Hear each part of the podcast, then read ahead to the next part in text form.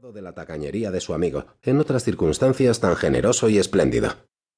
Te repito, le dijo entre dientes, que esto no es el corte inglés. Dale a ese hombre su propina y larguémonos.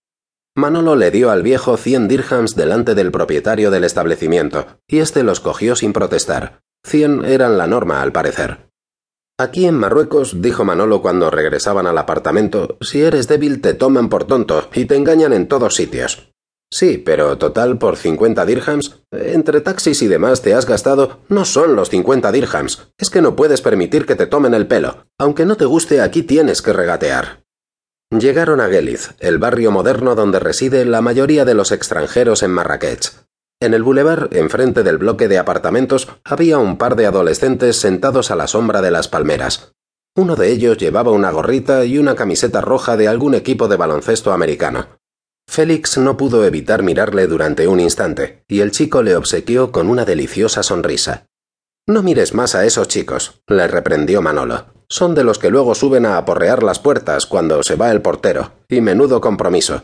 Esos chicos son un peligro. Si se pegan a ti, luego no te los puedes quitar de encima.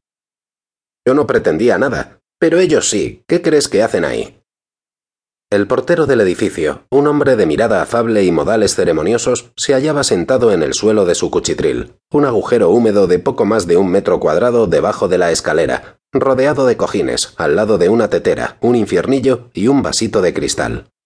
En aquel momento daba de comer sopas de leche a un par de gatitos de aspecto desnutrido, que solían deambular por el patio de la entrada.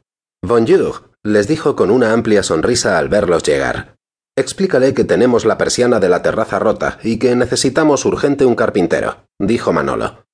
Efectivamente, algunas de las tablillas de la persiana estaban rotas y ninguno de los dos había podido levantarla, por lo que el ambiente dentro del apartamento era irrespirable.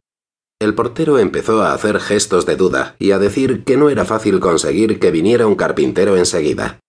¿Cómo es posible que no haya ningún carpintero disponible con tanto paro? protestó Manolo. Tiene que venir. Félix traducía cada frase. Lo necesitamos ahora mismo. Manolo se sacó veinticinco dirhams del bolsillo y se los entregó al portero. Haré lo que pueda, dijo éste. Llamaré por teléfono a uno que conozco para que venga cuanto antes. El carpintero llegó en menos de una hora y arregló la persiana. Aún así, el calor era tan agobiante dentro del apartamento que decidieron comprar un ventilador e instalarlo en el techo, para lo que fue preciso buscar a un electricista, que les procuró también el portero después de otra sustanciosa propina. Este era un chico joven y simpático, hablaba algo de español, decía que había vivido en Murcia con un amigo durante algún tiempo. Entre unas cosas y otras, cuando quisieron darse cuenta, se les había pasado el día sin disfrutar de nada, y se les había hecho de noche. De modo que se ducharon con alivio cuando terminaron con todo, sacaron ropa limpia de sus maletas y salieron a dar una vuelta informal hacia la Cutubía. Pasaban junto al parque Arset Muley Abdeslam cuando Manolo comenzó a gritar. Mira, tío, pero mira, no te lo pierdas. ¿Que mire qué? ¿No lo ves? Tío, estás ciego. Mira a tu derecha. Vamos, te lo estás perdiendo. Félix, un tanto molesto.